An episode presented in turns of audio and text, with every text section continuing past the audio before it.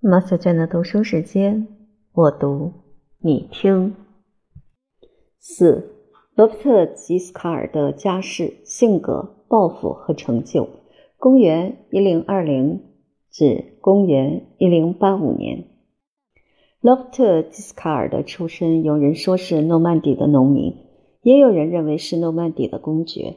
前者出于一位希腊公主的骄傲和无知。后者是意大利臣民的封闭和奉承使然。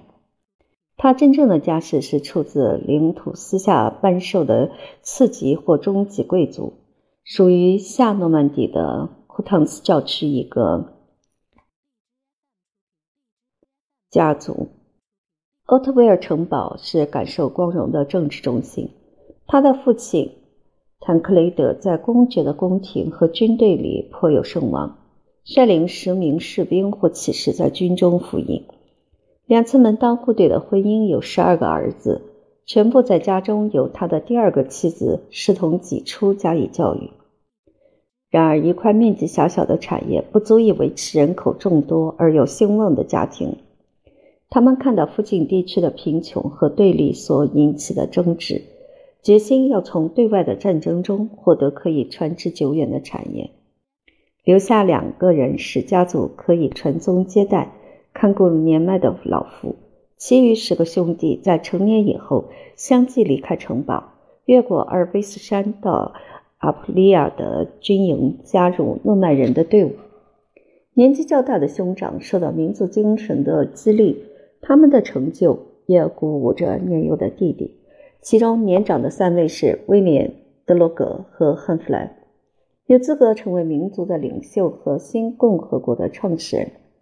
他们的父亲第二次婚姻生了七个儿子，其中以罗伯特的年龄最长，具有军人和政要的英雄气质。这是他的敌人也忍不住要加以赞美。他高大的身材在队伍中间真是鹤立鸡群，四肢长得强壮而又健美，直到暮年还一直保持精力充沛的体格和令人起敬的形象。他的肤色红润，有宽阔的肩膀、长长的头发和亚麻颜色的胡须，目光炯炯有神。他的声音就像阿克琉斯一样响亮，在喧嚣的战场可以令人服从，也使敌人闻之油然而生畏惧之心。在骑士制度盛行的粗野时代，这种出众的风格受到史家和诗人的注意。他们刻意描绘罗伯特同时右手使用长剑，左手挥动长矛，熟练到运用自如。他在奇维特拉会战中曾经三度被打下马来。在那令人难忘的一天结束之时，两军的士兵全部散在内，大家一致评定他夺得勇者的桂冠。他有不受约束的雄心壮志。只基于自我肯定，具有卓越价值的觉悟，追求不朽的伟大事业过程中，从不考虑是否合乎正义的要求而稍有犹豫，也不会产生恻隐之心而有所动摇。虽然他并非不在意与个人的名声考量，采取公开或秘密手段，永远以当前的利益为依据。基斯卡尔这个称呼是专用于这位精通政治智慧的大师，只是现在成为伪装和欺骗的同义词，完全混淆在一起，无法分辨。阿普利亚的诗人赞美罗伯特比奥德赛更机智，比西塞罗更善变。他这种技巧被军人的坦率外表所掩饰。在他运气最好时，战友感到他的殷勤接待和平易近人。即使他沉迷于新臣民所具有的偏见，却尽量在穿着和言行方面加以伪装，保持民族固有的古老风格。他用贪婪无厌的手法攫取财富，也用慷慨豪迈的气量大力施舍。从小过着贫穷的生活，使他养成节俭的习惯。就连任何一个商人的收入也逃不过他的法眼。他的俘虏会受到。缓慢而令人发指的酷刑，迫使他们交出私藏的财宝。根据希腊人的说法，他在离开诺曼底时，只有五名骑士和三十名部族追随在身边，甚至有人认为这种编组也有点夸大。他是奥特维尔的坦克雷德第六个儿子，装成朝圣者越过阿尔卑斯山，从意大利的亡命之徒中间招募第一支队伍。他的兄弟和同胞瓜分阿普利亚最富饶的土地，带着警惕和贪婪的心理看管到手的财产。这位志向远大的青年被迫进入卡拉布里亚的山区。最早的冒险行动是对付希腊人和当地的土著。我们很难分清楚，这到底是英雄行为还是强盗行径，像是袭击一座城堡或是一所女修道院，设陷阱诱捕一名有钱的市民，抢劫附近的村庄去搜寻必要的粮食。这些不光彩的活动可以塑造和磨练他的精神和体魄。许多来自诺曼底人志愿者投效他的阵营。那些卡拉布里亚的农民在他的指挥之下也都成为诺曼人。罗伯特的才华和财富日益增长，使他的兄长产生嫉妒之心。在一次短暂的争吵以后，他的生命受到威胁，行动受到限制。等到汉弗莱过世，留下几个儿子，年龄过小，无法发号施令。野心勃勃的监护人兼叔父将他们送到一处私人产业。吉斯卡尔独自擢升高位，尊为阿普利埃布尔爵和共和国的将领。他在获得更大的权力和拥有更多的军队之后，再度征服卡拉布里亚，很快就渴望要使自己永远居于铜柴之上的职位。他违反某些抢劫或亵渎的行为，曾经被教皇逐出教门。尼古拉二世很容易受到说服。只有双方不带有成见，才能恢复已经分歧的友谊。诺曼人是神圣教廷忠实的捍卫者，何况与一个君王建立同盟，总比反复无常的贵族政体要可靠得多。莫尔菲召开有一百位主教参加的宗教会议，伯爵终止一次重要的冒险行动，特地前来保卫罗马教皇的人身安全，还要推行他所颁布的敕令。尼古拉二世出于感激和策略的需要，将公爵的头衔授予罗伯特和他的后裔。不仅阿普利亚和卡拉布利亚成为他的封地，凡他的武力能从分裂的希腊人和不信上帝的萨拉森人所夺回的土地，无论在意大利或西西里，全都归他所有。经过使徒的批准，他可以合法拥有军队。对一个自由而又获得胜利的民族而言，除非得到大家的同意，否则要想他们完全服从命令会很困难。基斯卡尔对他的受封仪式保持机密，直到他征服孔森扎和雷焦，接着在后续的战役中获得举世的赞誉。他在胜利的时刻召集军队，要求诺曼人认同基督代理人的裁定。士兵兴高采烈，大声欢呼，称他是勇敢的公爵。那些原来与他处于同等地位的伯爵，带着勉强的笑容和内心的愤恨，只有宣誓对他永远忠诚。罗伯特经过这次的就职典礼以后，称呼自己是奉上帝和圣彼得的恩赐，阿普利亚、卡拉布利亚和尔后的西西里公爵。不过，真正要能名实相符。还得经过二十年的努力，在这样窄小的空间取得如此缓慢的进展，看来这个民族的首领无论就能力或精神而论，没有什么地方值得夸耀。诺曼人的数量有限，而且资源缺乏，他们的服役完全出于自愿，可以来去自如。公爵提出最大胆的计划，在贵族会议的自由讨论中，有时会遭到否决。十二位明显的伯爵暗中联合起来反对他的权威。汉弗莱的几个儿子对于奸诈的叔父要求主持正义和施加报复。基斯卡尔靠着高明的策略和充沛的精力揭露他们的阴谋，也镇压叛乱的行动，对有罪的人处以死刑或流放。但是这种同时操戈的举动无谓浪费他的年华和民族的实力。罗伯特打败外族的仇敌，像是希腊人、伦巴底人和萨拉森人以后，他们的残部退守到海岸地区，防卫严密而又人口众多的城市，不仅可以利用深沟高垒，而且他们精于防御作战。诺曼人惯于骑马在战场上战斗，要想达成原来策划的企图，必须靠着长时间毫不松懈的努力才能获得成功。萨勒诺的抵抗维持八个月，巴黎的围攻或封锁延续四年之久。在这些军事行动之中，诺曼人的工具永远处于前列最危险的位置，在最困苦的环境总是坚持到底。他强攻萨勒诺的碉堡，一块巨石从房壁发射出来，砸毁他的一座投射机具，破裂的碎片击伤他的胸部。就在巴黎的城门前面，他住在一个破烂不堪的木屋或营舍之中。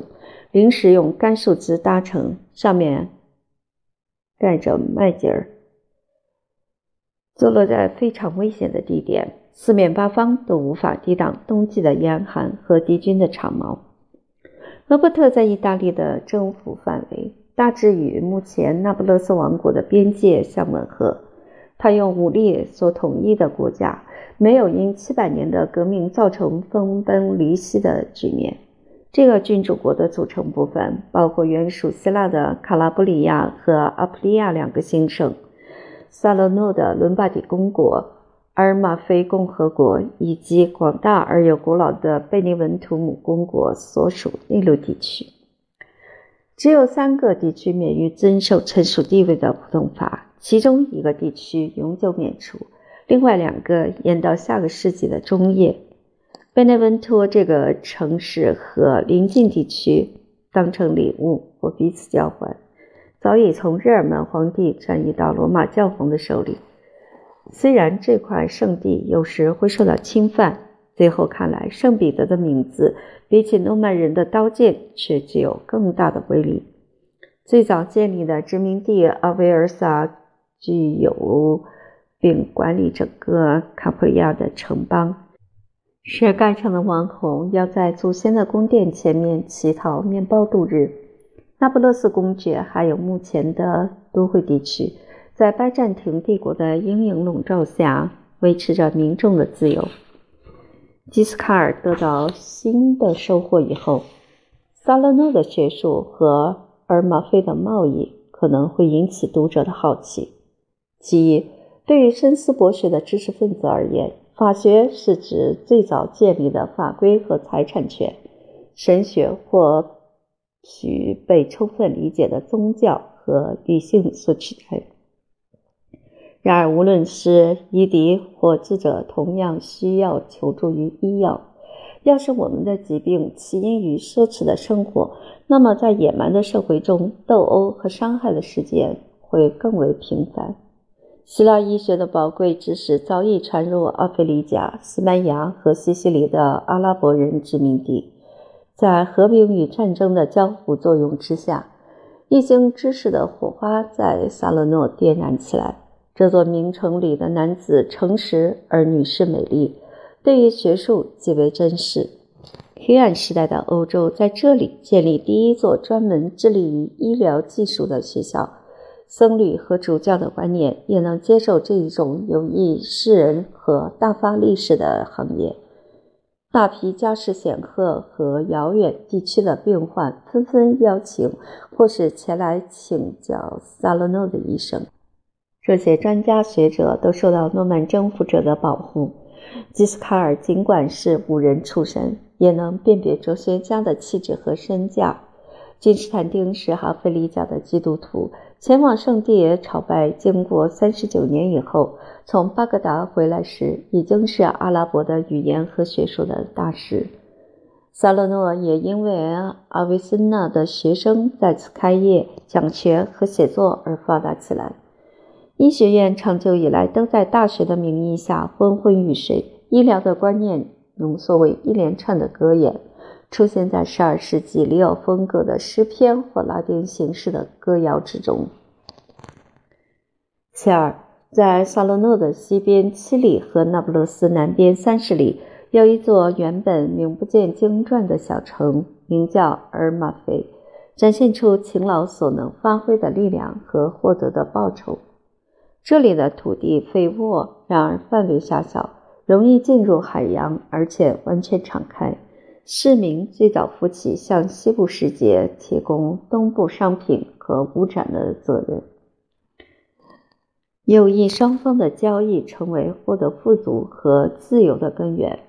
深得民心的政府在一位公爵的治理之下，并且受到希腊皇帝权威的保护。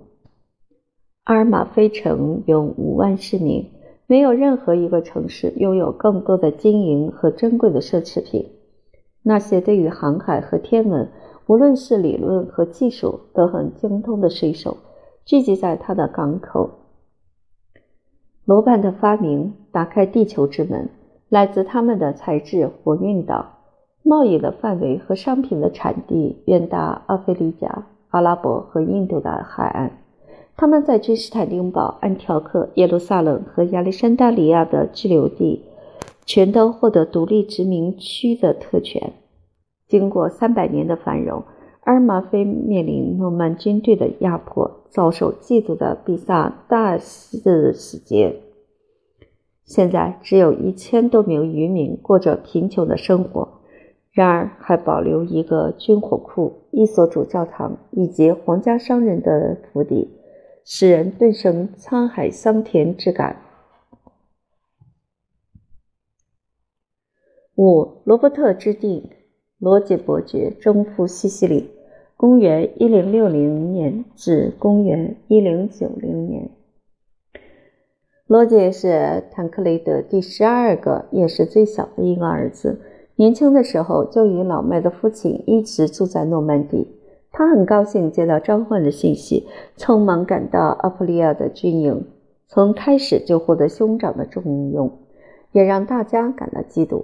这些兄弟都能奋勇作战，而且充满野心。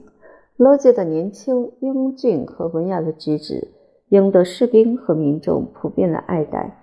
他自己和四十名随从得到的津贴和给养实在太少，使他的征战变为抢劫。甚至沦为家族的窃贼。当时的财产概念还处于含糊不清的时代。为他作战的历史学家受到他的怂恿，竟然说他在尔马菲的马厩里盗走马匹。他从贫穷和羞辱中提振积极的精神，更能从低贱的行为中奋发图强，在一场圣战里建立功勋和荣誉。他的兄长吉斯卡尔用热情和策略支持他对西西里的入侵。过去，在希腊人撤离以后，那些偶像崇拜者收回所有的损失和产业。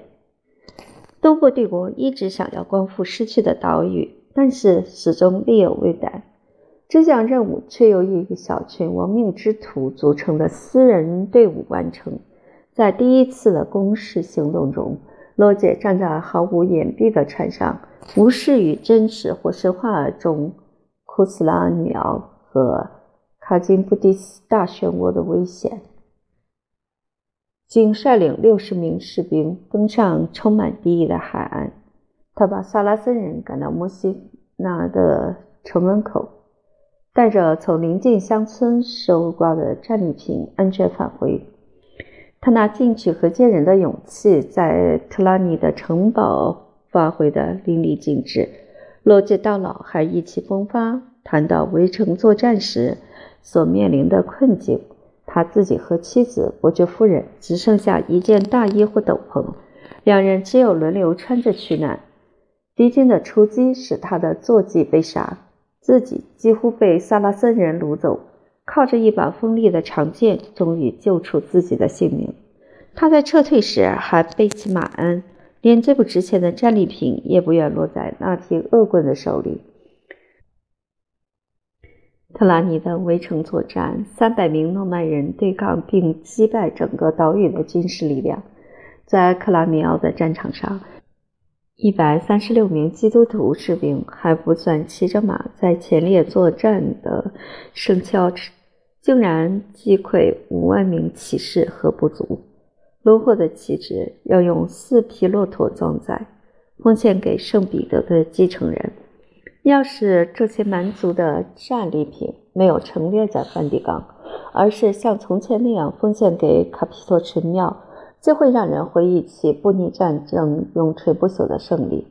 诺曼人的数量之所以偏少，是因为他们每一个骑士或是有地位的军人，在战场上都有五六个伴随的人员，而这些人数并未算在内。即使认同这种解释，即使他们的勇敢、兵器和名声的确非同凡响，能够以一挡百，击败数以万计的敌人，就有见识的读者来说。这只能算是奇迹或神话。西西里的阿拉伯人经常可以从阿非利加的同胞那里获得强大的援军。诺曼人的骑兵部队对巴勒莫围攻作战得到地下战船的帮助。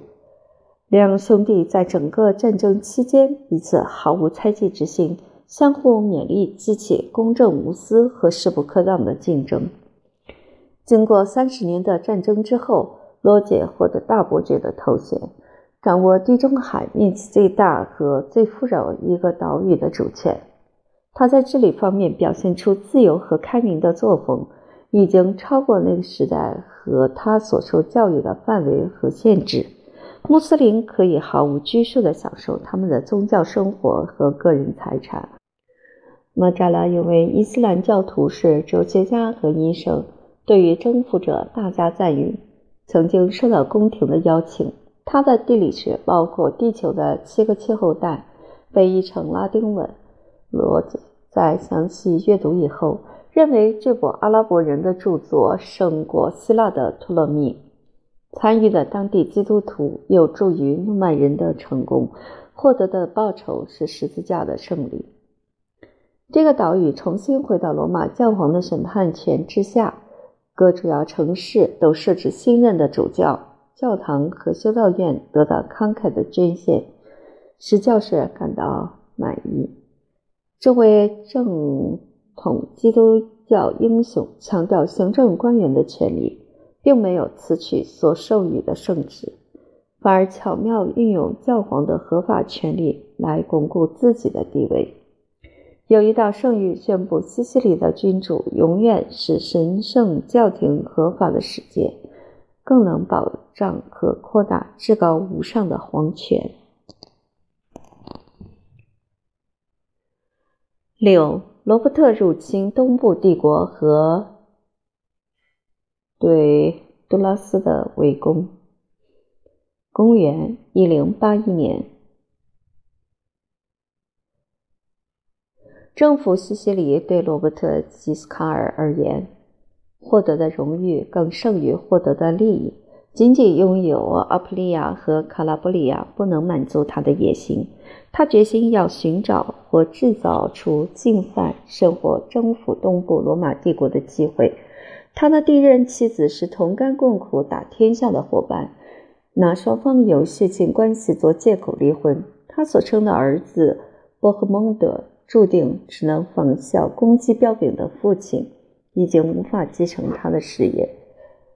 基斯卡尔第二任妻子是高勒诺王后的女儿。伦巴底人默认他们的儿子罗杰获得直系血亲的继承权。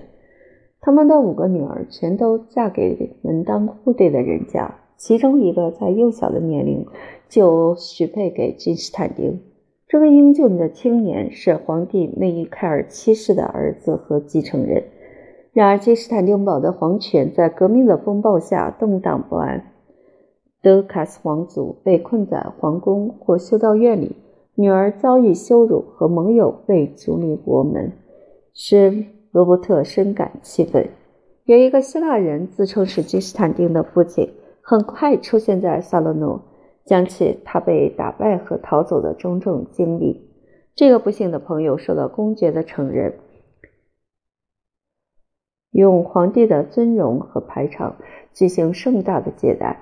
他意气风发，经过阿普利亚和卡拉布里亚，米凯尔受到人民含着眼泪的欢呼。教皇格雷高利七世指示主教，要把他的复位当做神圣的事业，广为宣导。正统基督徒要挺身而出，为之奋战到底。他经常与罗伯特举行不拘形式的谈话。诺曼人的英勇和东部的财富使双方建立承诺，这也是理所当然之事。然而，根据希腊人和拉丁人的说法，这个米凯尔是个冒名顶替的骗子，可能是从修道院逃出来的僧侣，或是曾在皇宫服役的家臣。智慧高人一等的吉斯卡尔策划这场骗局。他认为这个乔装者可以使他的出兵获得名正言顺的立场。当他成为征服者以后，只要他示意，就可以让这个骗子在暗中消失。要想决定希腊人的信仰，只有胜利是唯一的力量。拉丁人虽然轻信，却不热衷。身经百战的诺曼人渴望享用辛勤所获得的的成果，失去尚武精神的意大利人对于越过海洋的远征，考虑到那些已知或未知的危险，就不寒而栗。罗伯特运用赏赐和许诺的好处来利诱，动员行政和教会的权力来威胁，必要时不惜行使暴力的手段。这位无情的君王不分长幼，把人们拉来服役。使他受到举国的指责。经过两年不眠不休的准备工作，陆地和海上的兵力集结在奥特朗托，这里是意大利的脚跟，也是距离最遥远的海角。陪同罗伯特出征的是他的妻子、他的儿子伯赫蒙德和米凯尔皇帝的代表。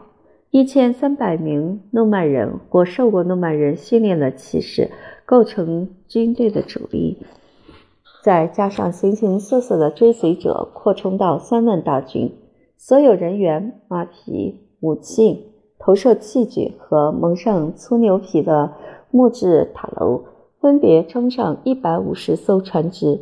这些运输工具在意大利的港口制造。战舰由联盟的拉古萨共和国提供。在亚得里亚海湾的入口处，意大利和伊比鲁斯的海岸逐渐接近。布伦迪西乌姆和杜拉斯之间是罗马进出东方的通路，宽度不到一百里。奥特朗托最后的位置还缩小到五十里。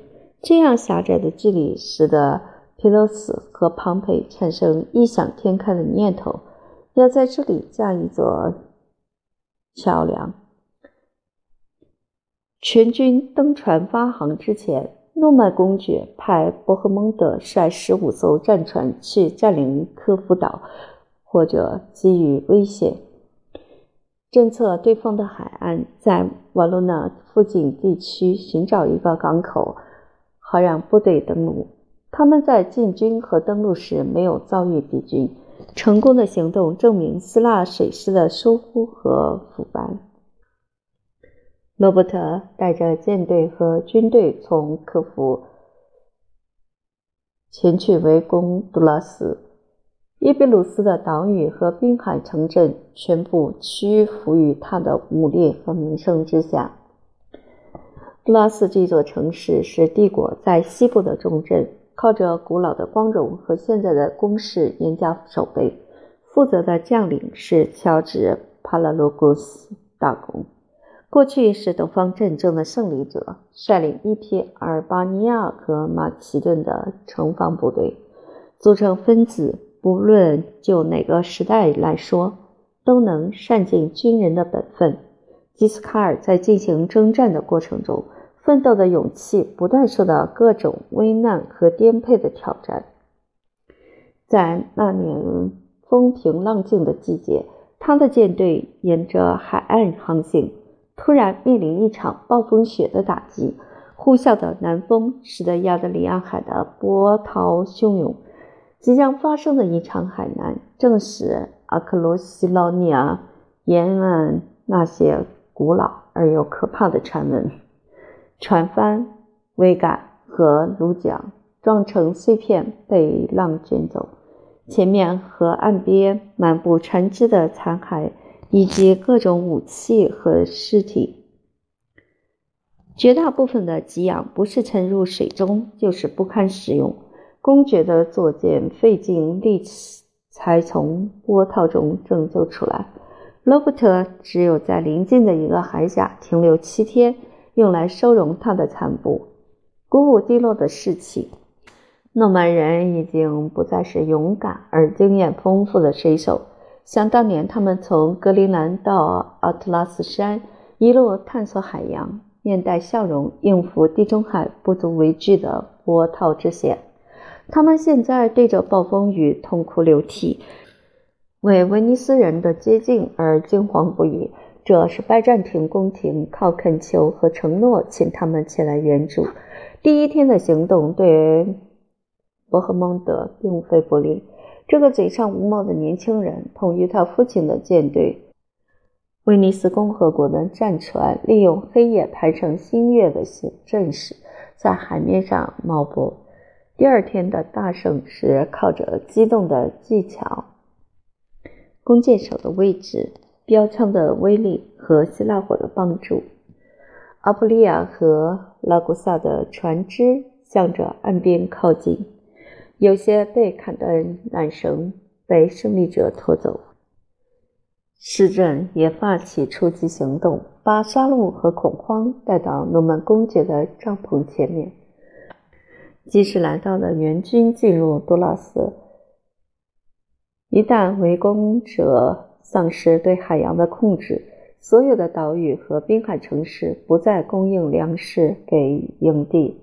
更不愿向公爵缴纳贡金。接着，营地发生瘟疫，五百名骑士非常悲惨的死于疾病。下葬的名单总数有一万人之多。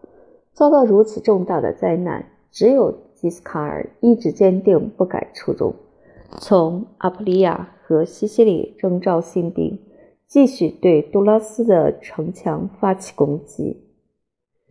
使用工程撞车、云梯攀登或挖掘地道等诸般手段，他的辛劳和勇气却遭到更为坚强的对手。